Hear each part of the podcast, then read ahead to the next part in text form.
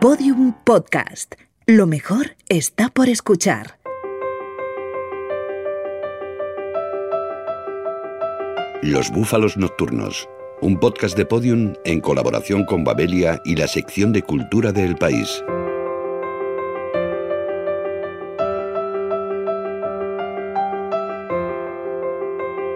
Retomamos la cuarta temporada de Los Búfalos Nocturnos con una sonora patada literaria. Se trata del último premio Herralde de Novela y se titula Lectura Fácil. Su autora Cristina Morales lleva años sorprendiéndonos con obras como Terroristas Modernos o Malas Palabras, donde habla de algunas de sus constantes como las figuras de autoridad o la presencia femenina.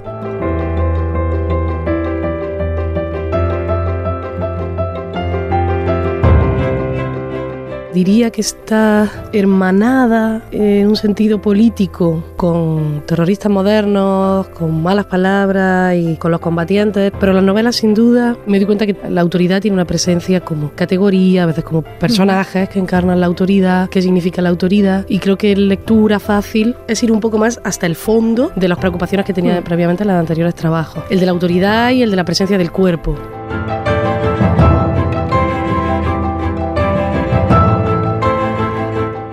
No sé si con el totalitarismo de Estado era menos desgraciada, pero joder con el totalitarismo del mercado. Me dice mi prima que hoy he sollozado en la asamblea de la plataforma de afectados de la hipoteca al conocer que para tener acceso a una vivienda de alquiler social debe ganar como mínimo 1.025 euros al mes. No llores, Marga, le digo dándole un Kleenex. Debes consolarte con que ahora el mercado tiene nombre de mujer. Es el totalitarismo del Mercadona, donde las cámaras de vigilancia no están en los pasillos, sino sobre las cabezas de los empleados. Y gracias a eso podemos mangar el desodorante las compresas y hasta sacar los condones de sus cajas, que tienen la pegatina que pita, y llevárnoslos en los bolsillos. Lectura fácil. Cristina Morales. Editorial Anagrama.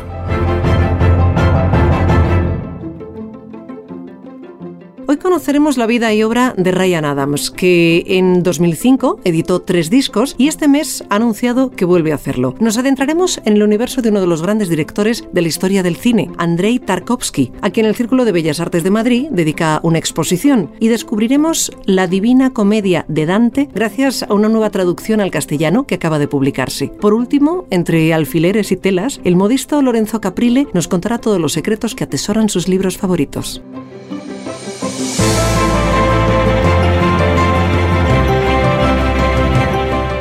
RUDI significa residencia urbana para discapacitados intelectuales. No se dice me encerraron en la RUDI ni me ingresaron en la RUDI, se dice me institucionalizaron. Y diciendo eso ya no hace falta decir RUDI. Antes no estaba institucionalizada en una RUDI, estaba institucionalizada en un CRUDI. CRUDI significa Centro Rural para Discapacitados Intelectuales. Ese estaba cerca de Arcuelamora. Arcuelamora es mi pueblo.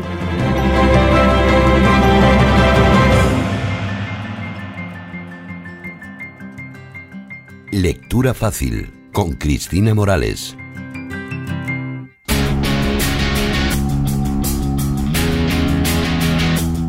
Su título es lectura fácil, pero nada en esta novela es complaciente y cómodo. Para empezar, sus protagonistas, cuatro mujeres que padecen diversos grados de discapacidad intelectual. Y para terminar, el ambiente que envuelve la novela. La Barcelona de la plataforma de afectados por la hipoteca, de los ocupas, del arte políticamente correcto y el anarquismo por el que Cristina Morales se siente fuertemente atraída. Para mí la politización en el anarquismo, si no se inicia, desde luego empieza a ser importante en Barcelona. Quizá el interés, vez de ser un interés por el anarquismo, era una fascinación, pero desde luego no empiezo a vivirlo en mis carnes y a sentir un proceso de politización en mí hasta que llego a Barcelona. Claro, fue capital anarquista en la guerra civil. También me gustaría decir que no vive solo de su historia. El movimiento Cupa, que fue anarquista, sobre todo a partir de los 90, en Barcelona es de lo mejor organizado.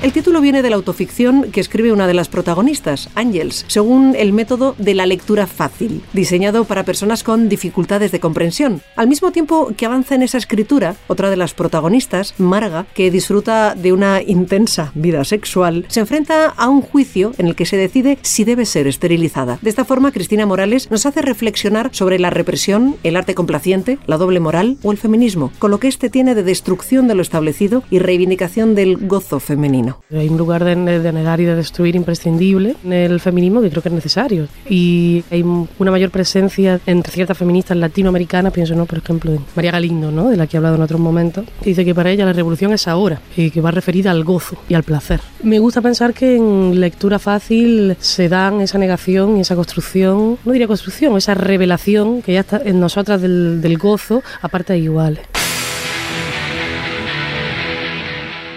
Cristina Morales dispara contra todo en esta novela. Retrata con crueldad a los opresores, pero también a cierto tipo de activismo de izquierdas realmente hipócrita, o a cierto anarquismo que ella misma califica sin ambajes de salón. Existen aquellos anarquistas de salón que ven bien el levantamiento popular del 19 de julio en Barcelona, ¿no? O sea, después de que el 18 de julio del alzamiento nacional lo ven como un momento de emancipación del pueblo en armas, ¿no? De todas estas retóricas que, que vienen desde el siglo XIX, porque sin embargo las acciones anarquistas que se toman en la actualidad, esas la ven como vandalismo. Es muy habitual, ¿no? Que el intelectual de izquierda se sitúe ahí, ¿no? En ensalzar el pasado y a tratar el, las acciones anarquistas de la actualidad como vándalas. Bueno, ha sido a mí este, este tipo de acciones las que me han colocado en el lugar de mm. pensamiento en el que estoy.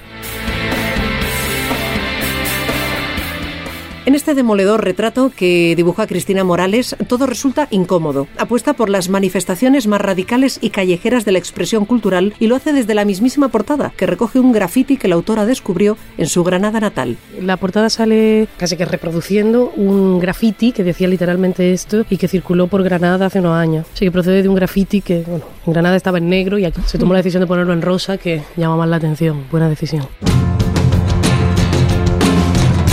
Las manifestaciones bastardas de la cultura, la iconoclastia desprejuiciada y el lenguaje libre e incorrecto tienen su máxima expresión en el fanzine que Cristina Morales recoge en el interior de la novela. Como ella misma dice, es una pieza fundamental de la obra y se integra completamente en ella. El fanzine es parte de la novela, es, me atrevo a decir, la clave interpretativa de la novela. No hay una intención de añadirlo con el deseo de epatar. El modo de expresión del fanzine está en la idea de la novela desde el principio. Para mí ha sido mucho más trabajoso escribirlo y crearlo, ¿no? Porque está hecho absolutamente a mano. Más difícil eso que escribir la novela en sí. El código gráfico tampoco lo manejo tanto. Ni falta que hacía. Yo creo que cuanto más feo, mejor, más punky.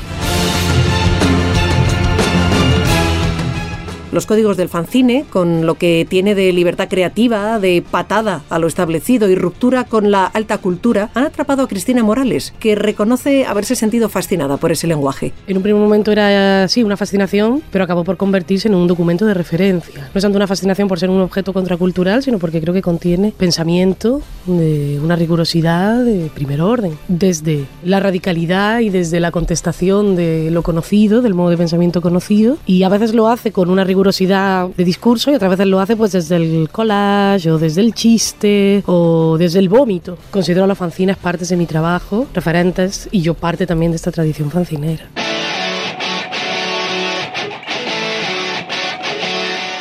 Cristina Morales compagina su labor como escritora con su faceta como bailarina en la compañía Iniciativa Sexual Femenina. Para ella, esas dos pasiones que explora y disfruta van cogidas de la mano. Creo que la danza me hace mejor escritora. No diría tanto que la escritura me hace mejor bailarina, quizá una bailarina más crítica o más consciente de lo que hace con el cuerpo y más crítica como público, que asiste a espectáculos de danza, como alumna de clases de danza, como creadora. Digo que van de la mano y ya ocurre, de hecho, que en la obra de, que vamos a estrenar la semana que viene, mi compañía. Hay una escena que está sacada literalmente del libro. Si quieren dejarse sorprender con una obra diferente y radical, acérquense a las páginas de lectura fácil. Pero insistimos, no se dejen engañar por su título, entre sarcástico e irónico. Prepárense, eso sí, para una experiencia incómoda, pero al mismo tiempo reveladora y desbordante.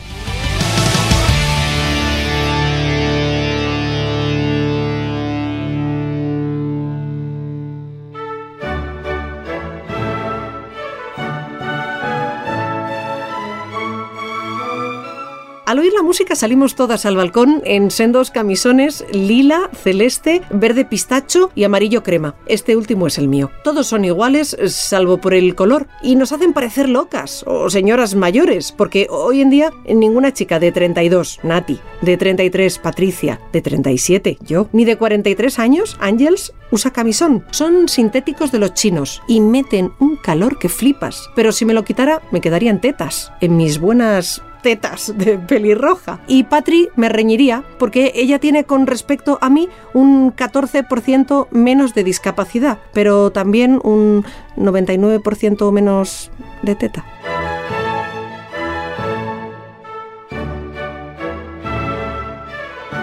Cinco notas sobre Ryan Adams con Alfonso Cardenal.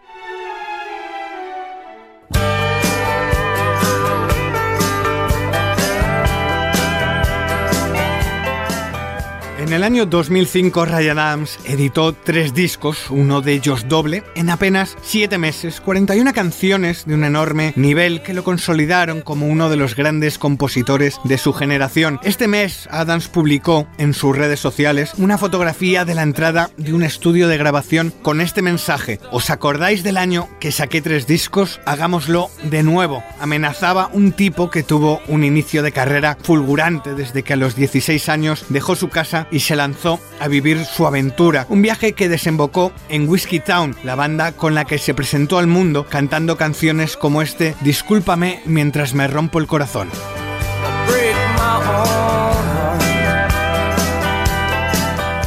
Excuse Me, While I Broke My Own Heart, cantaba Ryan Adams en su debut con Whiskey Town, banda de country alternativo con la que grabó tres discos entre 1995 y 1999, haciendo algo de ruido en la escena vaquera, aunque su primer golpe encima de la mesa llegó bajo su nombre en el año 2000 con un disco que se coló en la lista de lo mejor de la década en varias revistas y que fue una maravillosa carta de presentación. Aquel álbum comenzaba con este Ser joven es estar triste, es estar colocado.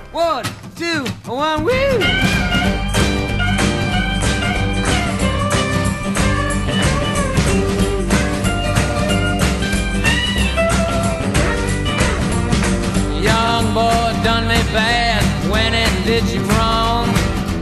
Ryan Adams debutó en solitario con Hairbreaker, un título sacado en el último momento de una camiseta que llevaba María Carey en un póster que vio en la oficina. Un inicio curioso para una carrera que estaba empezando a coger ritmo. En los siguientes tres años sacó cuatro discos, dos de ellos magníficos como Gold o Love is Hell, pero su golpe maestro, su granito, llegó en 2005 con la edición de tres discos en siete meses. El primero en llegar fue Cold Roses, un álbum doble en compañía de su nueva banda que se abría con este Magnolia Mountain.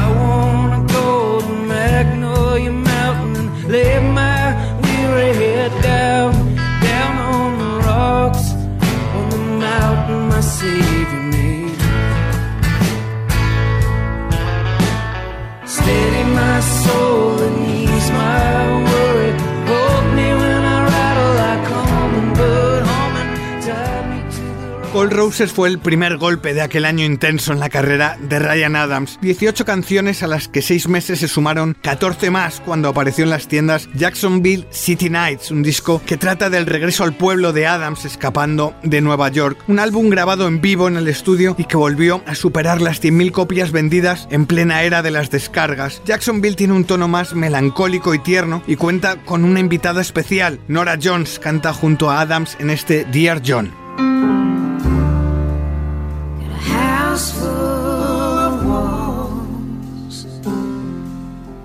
And utility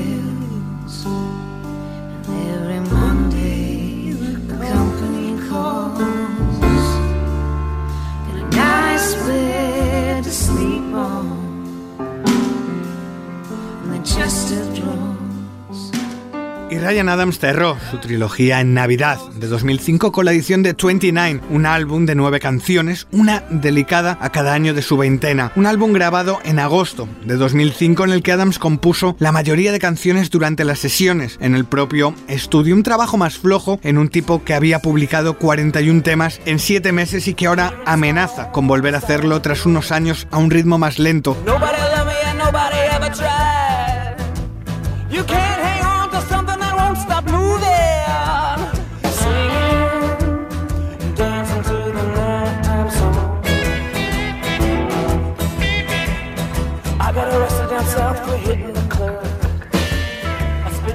Aquel 29 que cerró su 2005 comenzaba con el tema homónimo, el resumen de lo que había sido su vida, hasta llegar a la treintena con frases como debería haberme muerto ya un millar de veces, pero la verdad es que Adam sigue vivo y este año estará muy presente.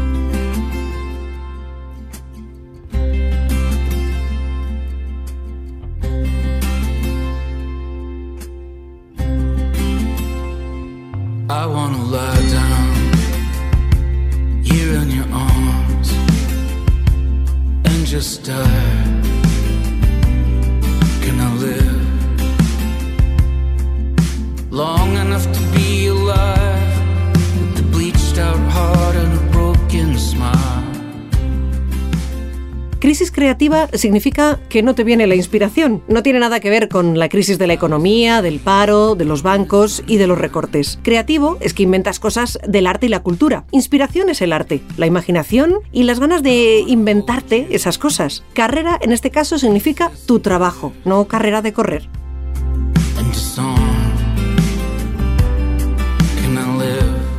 Exposición Andrei Tarkovsky y el espejo.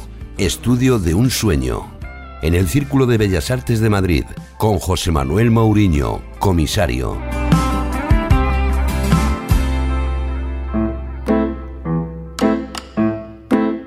Ya han pasado las navidades y hasta la cuesta de enero, que en mi caso es muy empinada porque he estado a régimen para quitarme los kilos acumulados en las fiestas. Como he vuelto hecho un figurín, ya puedo entregarme a los excesos dionisíacos y a mi ciclo habitual de exposiciones. Música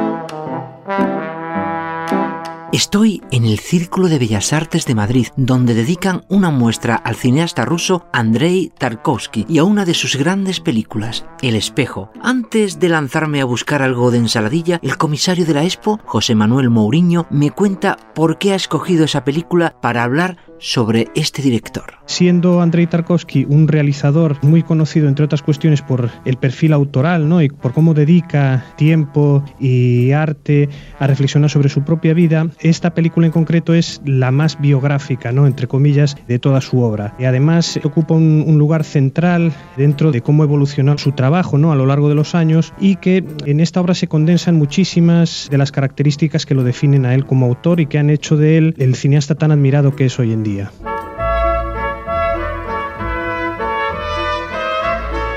Tarkovsky nació en los años 30 en la ciudad de Yurievets, a unos 400 kilómetros al este de Moscú. Vamos, en un sitio en el que el frío es cosa seria. Como ha dicho José Manuel Mourinho, el espejo tiene mucho de biográfica, algo que el propio director le reconoció a sus alumnos de la escuela de cine. Les confiesa que el espejo sí que podría resumirse de algún modo como el intento de recuperar o de solucionar una especie de conflicto que existía con un sueño que le obsesionaba continuamente. Y era un sueño que estaba relacionado a su vez con un retorno continuo a una casa en la que había vivido unos años durante su infancia y que él asociaba casi a, a una casa ideal, ¿no? que contenía de algún modo pues algunos de los momentos más hermosos de su infancia y algo de la esencia también de una figura central en esa infancia que era la de su propia madre.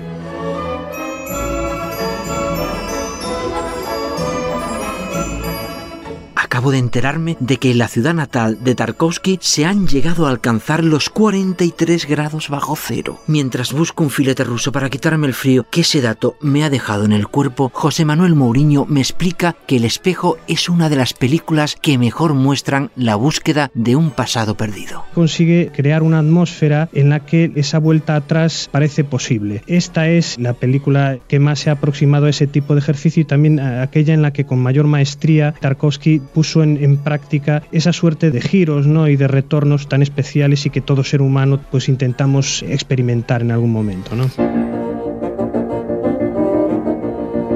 El pasado, el tiempo que no volverá, la inocencia perdida. ¿A qué me recuerda esto? ¿A Bambi? No. ¿A Proust? A En busca del tiempo perdido. Se lo acabo de decir a José Manuel Mourinho y me ha felicitado por mi sagaz observación. Me voy a celebrarlo con un chupito de vodka. Entre las cosas que le confesaba a sus alumnos, les explicó que uno de los ejemplos que él manejó a la hora de intentar realizar esa forma de retomar los sueños o un recuerdo a través de una obra cinematográfica, uno de los ejemplos a los que él se aferró fue Proust. Sí que lo adoptamos como uno de los pilares de la muestra. Hay algunas más, como puede ser también Roland Barthes, la obra de la filósofa española María Zambrano. No sé, son muchos los puntos de apoyo que intentamos utilizar eh, a la hora de construir esta especie de ensayo expositivo. ¿no?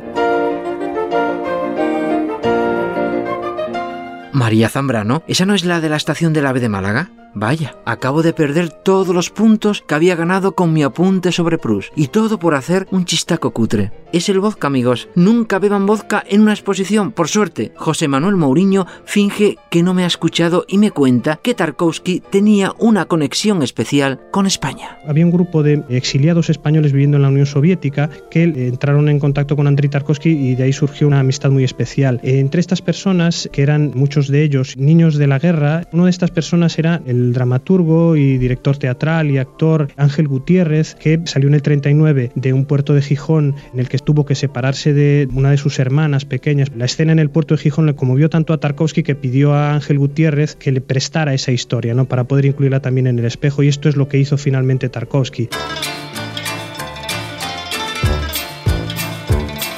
No entiendo el catering. ¿No hay filetes rusos? ¿Ni ensaladilla? ¿Tampoco polvorones de la estepa?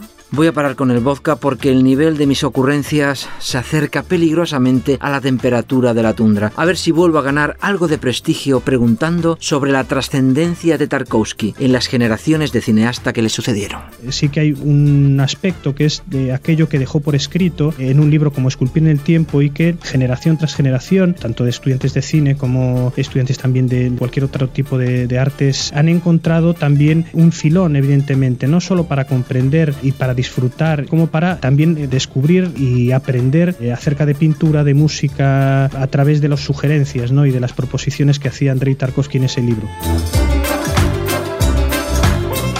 Tovarix, les dejo que voy a sumergirme en vodka. Digo, en la expo que por cierto incluye fotografías de rodaje, cuadernos de trabajo del propio Tarkovsky, imágenes, bocetos y manuscritos de todo tipo. Nos vemos en la Plaza Roja.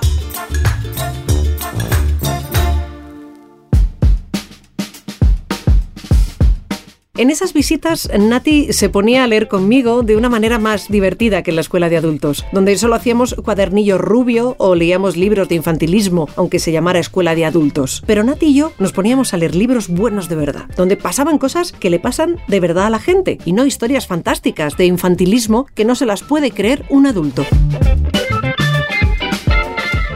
A propósito de la nueva traducción de la Divina Comedia de Dante, con su responsable José María Micó.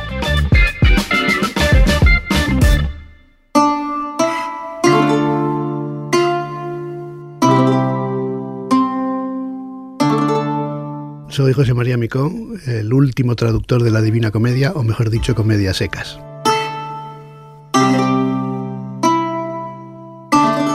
Aunque la comedia de Dante ha sido traducida muchas veces, yo tenía esa necesidad íntima desde que era adolescente prácticamente, desde que era jovencito, antes de saber italiano. Y muchos años después me decidí a empezar esa tarea y he estado estos últimos años llevándola a cabo y por fin es una nueva traducción de la comedia, por ahora la última.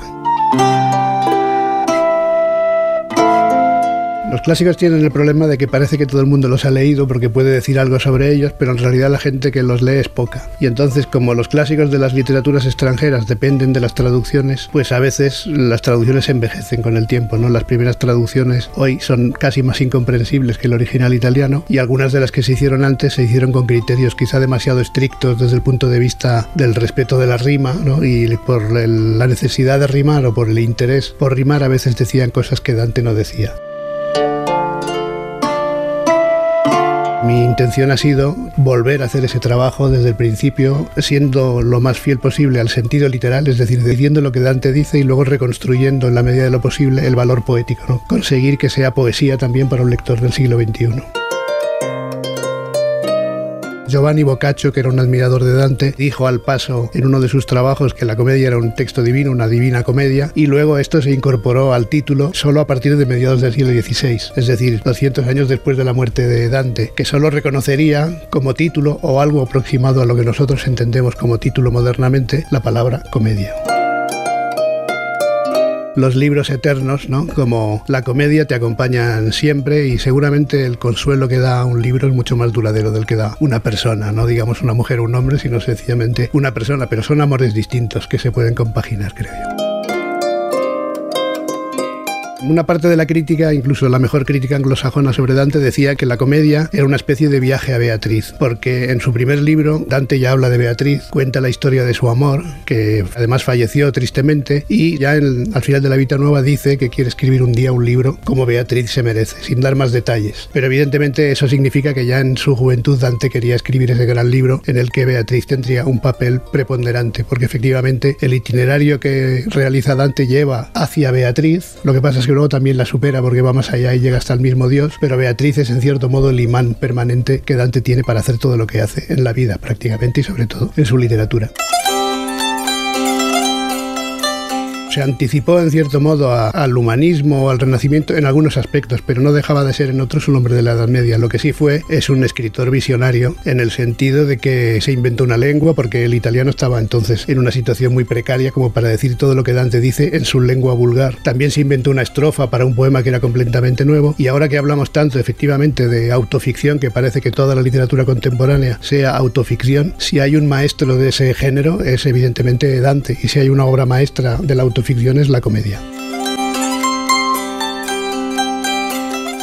En 1302, mientras él estaba en una especie de embajada de Florencia con el Papa, que era uno de sus grandes enemigos ideológicos, y se decretó el exilio de los güelfos blancos, facción a la que él pertenecía, pues ya no pudo volver a Florencia, de manera que no pudo ni volver a casa a coger sus cosas. Lo condenaron a muerte si volvía a Florencia, lo condenaban a la hoguera además, y desde 1302 a 1321, que es cuando murió, estuvo siempre en el exilio, buscando el amparo de algún amigo, de algún protector, cambiando de ciudad cada dos por tres, y en esas condiciones estuvo escribiendo la comedia.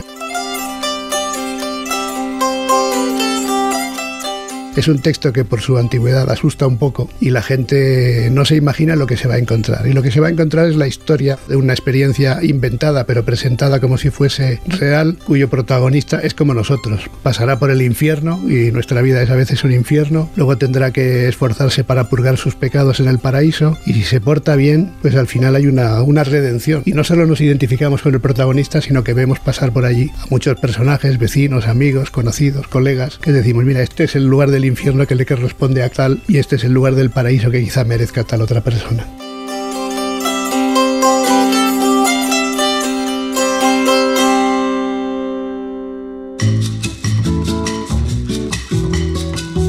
Le doy las gracias a Natividad Lama Huertas por haberme enseñado a leer y a escribir bien y a encontrar en la biblioteca libros buenos de verdad. Gracias a ella empezaron a gustarme los escritores y a gustarme escribir. Y por eso ahora estoy intentando ser escritora. Me da pena que Nati no pueda leer este marcador de cortesía por su discapacidad intelectual severa.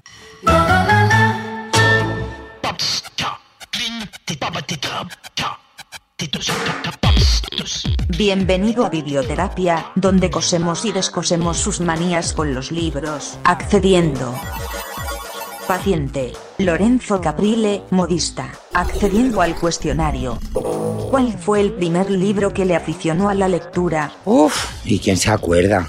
Más que cuál fue el libro, quién fue. Empecé a leer mucho por mi hermana Patricia y mi hermana Marisa. Y el último que ha leído. El último de Pedro Baños, que aquí me has pillado porque no me acuerdo del título. ¿Cuál es el lugar más raro donde ha leído? Ay, yo soy muy clasicón en eso, no. Pero yo soy mucho de leer sentadito en la taza, como mucha gente. ¿Tiene algún mal hábito con la lectura? Sí he hecho muchas burradas con temas de luz, leer con muy poca luz, que eso sí ahora los ojos lo notan, no estoy perdiendo vista. ¿Alguno más? Robo muchos libros cuando voy a las radios, eso lo sabe todo el mundo que me conoce. Subraya los libros. Cuando era más jovencito, sí. Ahora alguno de la profesión o preparándome cosas para el programa, para maestros de la costura, algún contenido. ¿Los presta? Lo que hago es regalar alguna biblioteca del barrio. Prestar no, porque como sé que no me los van a devolver, ¿Qué usa como punto de lectura? marca páginas y eh, acumulo cajas y cajas y cajas. Dobla las páginas. Desconfío mucho de las personas que doblan las esquinas de los libros.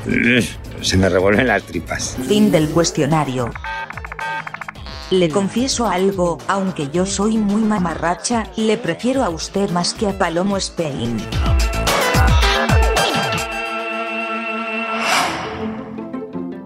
Nos gusta el arte arriesgado, que remueve conciencias, que patea los convencionalismos y que sacude lo convencional. Por eso nos gusta Cristina Morales y su nuevo libro, Lectura Fácil. Un ejercicio de liberación crudo y descarnado que le recomendamos con entusiasmo. El ejercicio de la creación de belleza es lo agotador. Poder permitirse una escribir tal cual siente, decidir ser lo más literal posible, es liberador de mogollón de ropajes, de mogollón de lugares comunes, que creo que lo que hacen es contenerme. El hecho de que yo diga que me libere no significa que no tenga un trabajo del lenguaje, pero es un trabajo del lenguaje mucho más gozoso, que me permite hablar de muchísimas más cosas que si yo hubiera tomado una decisión estilística más manierista o más contenida.